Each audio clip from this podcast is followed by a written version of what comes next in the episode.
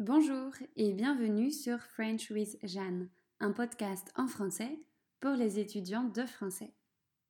Cela ne vous a sans doute pas échappé, mais tous les livres que j'ai présentés jusqu'ici étaient en anglais. La quasi-totalité des livres de développement personnel que je lis le sont, parce que ce sont souvent des recommandations de mon copain ou d'autres amis anglophones. Et puis aussi, J'aime bien lire en anglais. C'est bon pour ma pratique de la langue.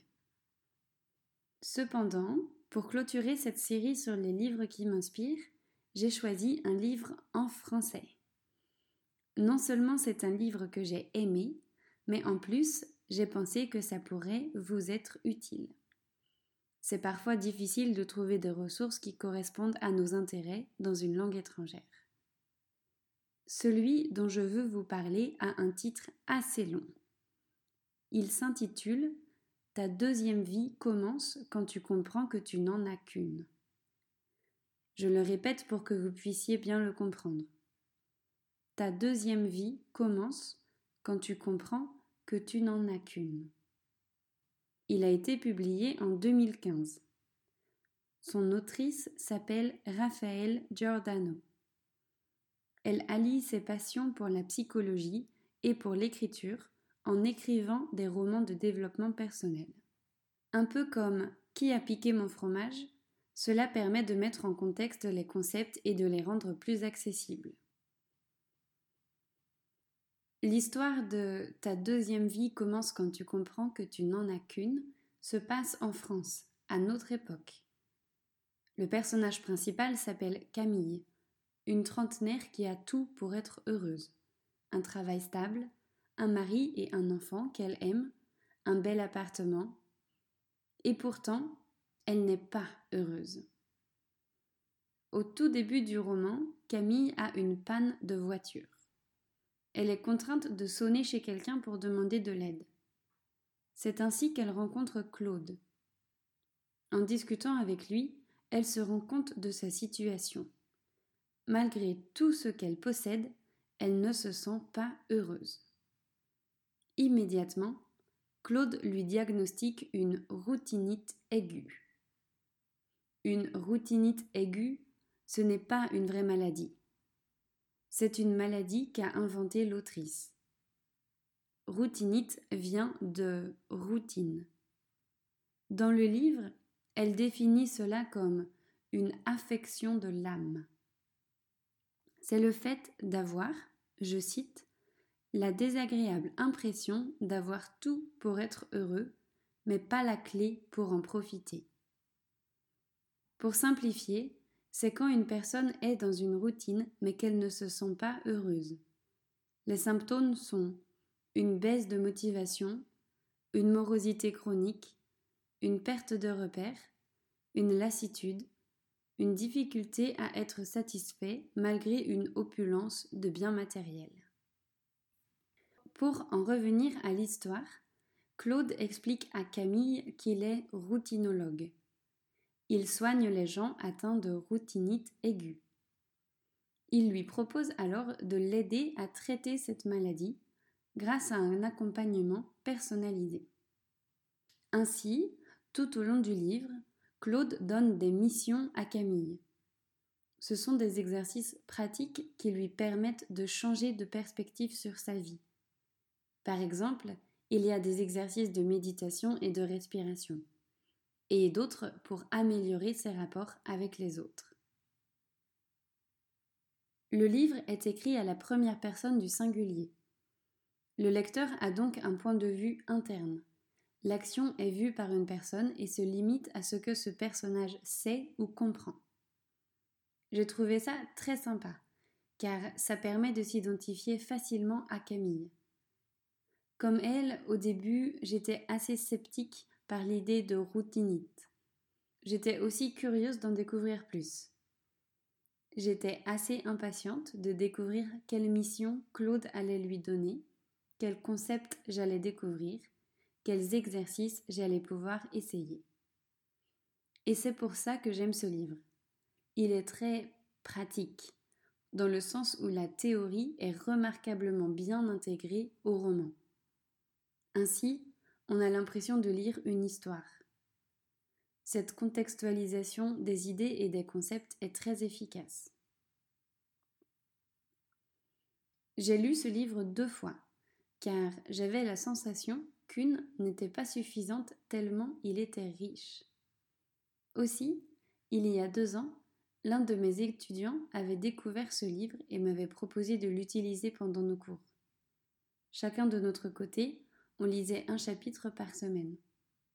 En plus de ça, il cherchait le vocabulaire inconnu. Il y a pas mal de mots et expressions familières. Pendant nos sessions, on lisait des passages à voix haute pour améliorer la prononciation et la lecture. Puis, on discutait du vocabulaire ou des passages difficiles. Mais ce n'était pas tout. On était un peu ambitieux, car on avait décidé d'appliquer les exercices contenus dans le livre. En fait, on voulait les faire en même temps que Camille. Donc non seulement on lisait le livre et on découvrait les concepts ensemble, mais en plus, on voulait mettre en pratique tous ces apprentissages. Ça allait bien plus loin que notre cours de français. Et c'était génial, parce que être à deux est plus motivant. Bon, c'était aussi très ambitieux. Malheureusement, mon étudiant a dû interrompre nos sessions peu de temps après. Et moi, je n'ai pas continué seule. Cette idée me reste quand même en tête. Alors, comme pour les livres précédents, je voudrais maintenant vous parler de quelques concepts qui m'ont plu. Tout d'abord, il est important de noter que tout repose sur le mental. Au début du livre, Claude explique à Camille que la plupart des choses qui nous arrivent dépendent de ce qui se passe dans notre tête. Il dit Vous n'imaginez pas à quel point votre pensée influence votre réalité. Il est convaincu que nos pensées sont comme un filtre entre la réalité et nous-mêmes. Nos pensées peuvent être négatives sans qu'on se rende compte. Ce sont par exemple les jugements, les croyances limitantes, les a priori, les stéréotypes, etc. Claude soutient que nous avons le pouvoir de changer ces pensées. Et la bonne nouvelle, c'est qu'il y a des méthodes pour cela. Dans ce livre, j'ai retrouvé des concepts ou idées que je connaissais déjà et dont je vous ai déjà parlé, comme l'écriture d'un journal de gratitude ou la création d'un portfolio du positif. D'ailleurs, à la fin du livre, tous les concepts et exercices sont listés. C'est hyper pratique. L'un des premiers concepts introduits par Claude est la théorie des petits pas. Cette théorie dit qu'il est sage d'envisager le changement comme une succession de petites étapes et petites transformations, plutôt que comme un changement radical. Le changement est ainsi moins effrayant. Si le thème du changement vous intéresse, je vous encourage à écouter l'épisode précédent sur le livre Qui a piqué mon fromage? J'ai adoré la première mission que Claude a donnée à Camille. C'est ce qu'il a appelé la mission Grand Blanc. Il s'agit d'un grand ménage à deux niveaux, un ménage extérieur et un ménage intérieur. Faire un ménage extérieur revient à améliorer son cadre de vie. Cela passe par le tri de ses affaires et surtout le fait de se débarrasser de tous les objets inutiles ou abîmés. Il faut ranger et changer la décoration pour qu'elle corresponde davantage à ce qu'on aime. Il conseille à Camille de procéder pièce par pièce pour ne pas se sentir submergé par le travail. Faire un travail intérieur correspond à nettoyer son mental, il demande à Camille d'identifier tout ce qui lui paraît toxique et néfaste dans ses relations aux autres, son organisation, son environnement. Pour faire cela, Camille a rédigé une liste de Je ne veux plus. Elle écrit par exemple Je ne veux plus être trop gentille.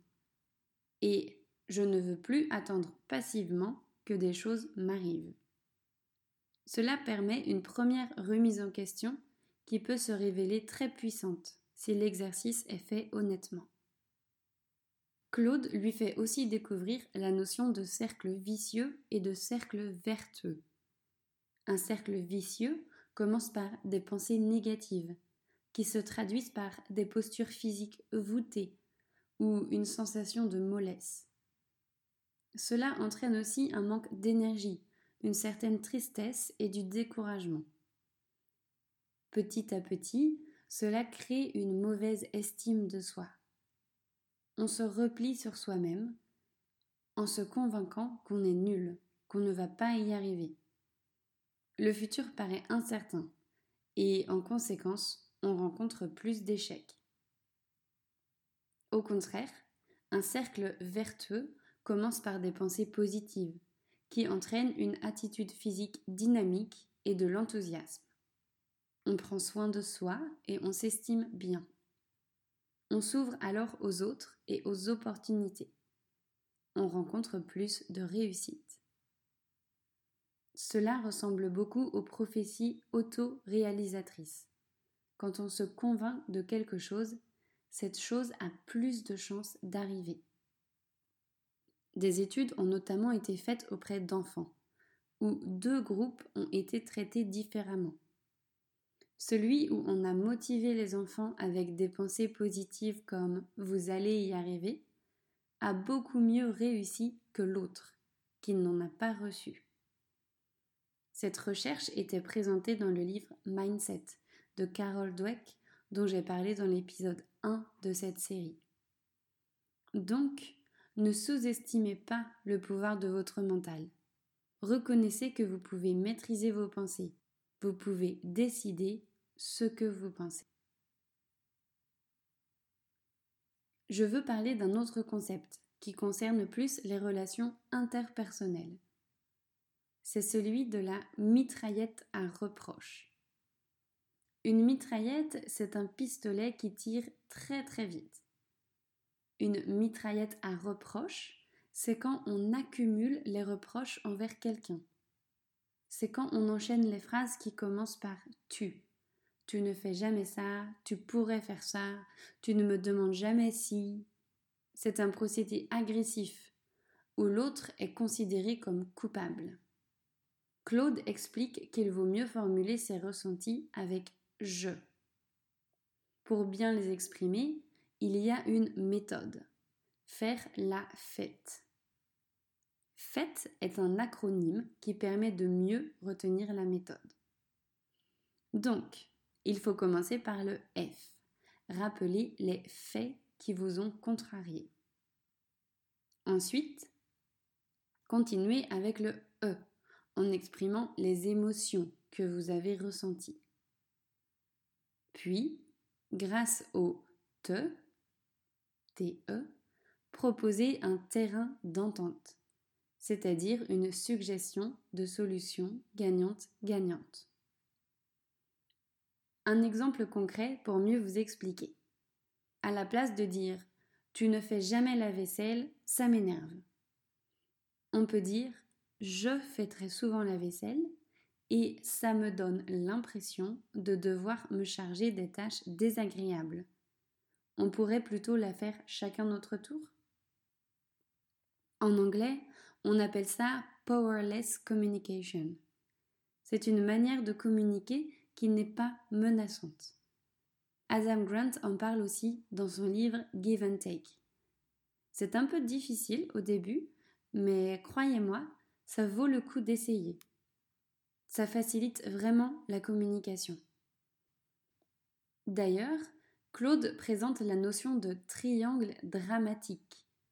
C'est un principe qui symbolise les trois rôles que nous pouvons occuper tour à tour dans une relation négative. Celui de la victime, du persécuteur ou du sauveur. Avoir conscience de ces trois rôles peut permettre d'identifier une relation négative et surtout son rôle dans celle-ci. Changer sa manière de communiquer peut aider à améliorer cette relation et à sortir de ce triangle dramatique. Finalement, la dernière chose dont je voulais vous parler est la méthode SMART. Il s'agit d'un autre acronyme que vous connaissez déjà, peut-être. Cette méthode a pour but la définition de bons objectifs. Elle peut vous être utile, comme on s'apprête à entrer en 2020. C'est le moment de définir vos objectifs. Il faut donc vous assurer que vos objectifs soient spécifiques c'est-à-dire qu'il soit clairement cerné. Il faut aussi qu'il soit mesurable. Cela signifie qu'il doit y avoir un indicateur de succès qui permette de dire si l'objectif est atteint ou non. Vos objectifs doivent aussi être atteignables. Ils doivent être découpés en une série d'objectifs accessibles. De plus, ils doivent être réalistes. Ils doivent être cohérents par rapport à votre profil et à vos compétences pour maintenir votre motivation. Enfin, ils doivent être temporellement définis. Ils doivent inclure une date butoir. Je récapitule. Un objectif SMART est un objectif spécifique, mesurable, atteignable, réaliste et temporellement défini. Allez, je vous donne un exemple perso. En 2020, l'un de mes objectifs va être de tester des nouveautés dans mon activité de prof en ligne. Par tester des nouveautés, je veux dire créer différents formats de produits digitaux. Pour que cet objectif soit mesurable et encore plus spécifique, je décide de tester au moins deux nouveaux formats un cours en ligne sur une plateforme telle que Udemy et une présentation donnée en direct aux étudiants intéressés. Ça me semble réaliste puisque ça colle avec mon envie de toucher un maximum d'étudiants de français pour pouvoir les aider à progresser. De plus, ça me correspond personnellement parce que j'ai envie d'étendre mes compétences et de réaliser de nouveaux projets. Pour les rendre atteignables, je peux suivre des formations en ligne sur la création de cours en ligne. Je sais déjà que certaines plateformes proposent un programme d'accompagnement d'un mois pour guider les profs à créer leurs cours. Enfin, je dois définir cet objectif temporellement. J'aimerais avoir testé ces deux formats avant juin 2020. Cela me laisse six mois et ça me paraît suffisant. Bon, je voulais faire un épisode plus court, mais j'avais tellement de choses à dire. En réalité, j'avais prévu d'aborder encore plus de concepts, mais je ne souhaite pas faire des épisodes aussi longs. Bref, si ce dont j'ai parlé vous a intéressé, je vous invite à lire le livre. Il me semble qu'il a été traduit en anglais, mais évidemment, vous pouvez d'abord essayer de le lire en français. Cet épisode est le dernier de 2019. Je suis contente de terminer sur une note aussi positive. Pour être honnête, je pourrais facilement faire une deuxième série sur mes livres inspirants. Peut-être plus tard. Je vous retrouve donc l'année prochaine. En attendant, je vous souhaite un bon nouvel an. Et n'oubliez pas, si vous souhaitez pratiquer davantage votre français, mon e-book 45 activités pour pratiquer son français en s'amusant est disponible sur mon site web. À bientôt!